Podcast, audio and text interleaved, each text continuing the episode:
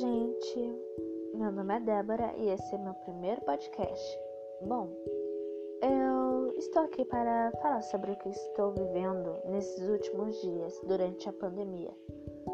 Confesso que não está sendo fácil para ninguém ficar longe dos parentes, amigos e até das aulas pessoalmente, que é com certeza melhor do que aula online.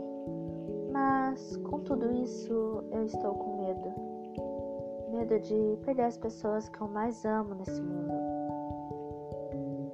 Não que eu não tivesse esse sentimento antes, só que esse medo cresceu ao ponto de, às vezes, me dar pensamentos de incerteza se essa pandemia vai acabar ou não.